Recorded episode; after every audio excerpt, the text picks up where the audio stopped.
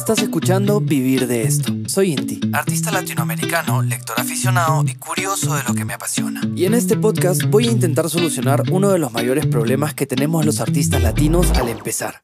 Todos los libros que son guías mundiales sobre el music business están en inglés. Wait a minute, no. Así que esta es mi solución. Cada temporada compartiré resúmenes en español de los mejores libros del music business y lo que lo rodea. Para mis amigos artistas que no se llevan bien con las lecturas largas y menos en inglés.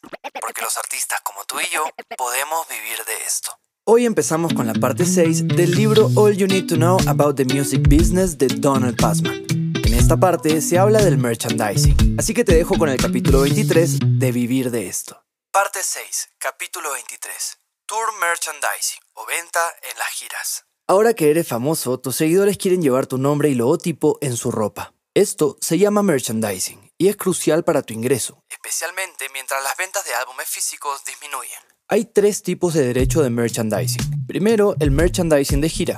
Este se vende en tus conciertos y tiene un valor sentimental para tus admiradores. Después, el merchandising minorista, que se vende en tiendas y en línea sin detalles específicos de la gira.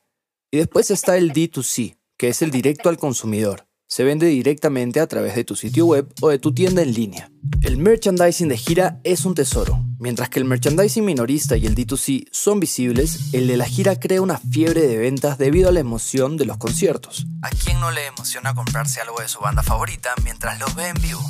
Con respecto a las regalías, por lo general los artistas ganan entre el 75 y el 80% de las ganancias de las ventas del merchandising en la gira. Las superestrellas pueden negociar un porcentaje de las ventas brutas. Ten en cuenta que los lugares de conciertos a veces toman un porcentaje generalmente entre el 25 y el 30% de las ventas de merchandising como tarifa. Procura negociar esto para reducirlo todo lo que puedas. Con respecto a los anticipos, hay anticipos de merchandising de gira que son como préstamos. Generalmente son retornables. El tamaño varía ampliamente, desde miles a millones según las ventas proyectadas y, bueno, obviamente el tamaño del artista y todas esas cosas. El plazo para los acuerdos de merchandising a menudo duran entre 18 y 24 meses, y si no recuperas el dinero en ese tiempo, se extiende hasta que se recuperen los anticipos. Lo que nos lleva perfecto al reembolso de anticipos. Debes reembolsar estos anticipos si los tours se retrasan, se cancelan o si no cumples con las fechas acordadas. Lo que pasa es que si el anticipo no se recupera al final del plazo acordado, la empresa puede exigirte el reembolso en lugar de limitarse a ampliar el plazo, como dije antes. En la práctica, si no tienes el dinero, ellos realmente no van a poder conseguirlo, pero se van a quejar. Y si tienes el dinero, pueden tomarse muy en serio el deseo de recuperarlo. Cuando negocias estas disposiciones, asegúrate de no tener que devolver más del saldo no recuperado, como hablamos en el capítulo de los managers.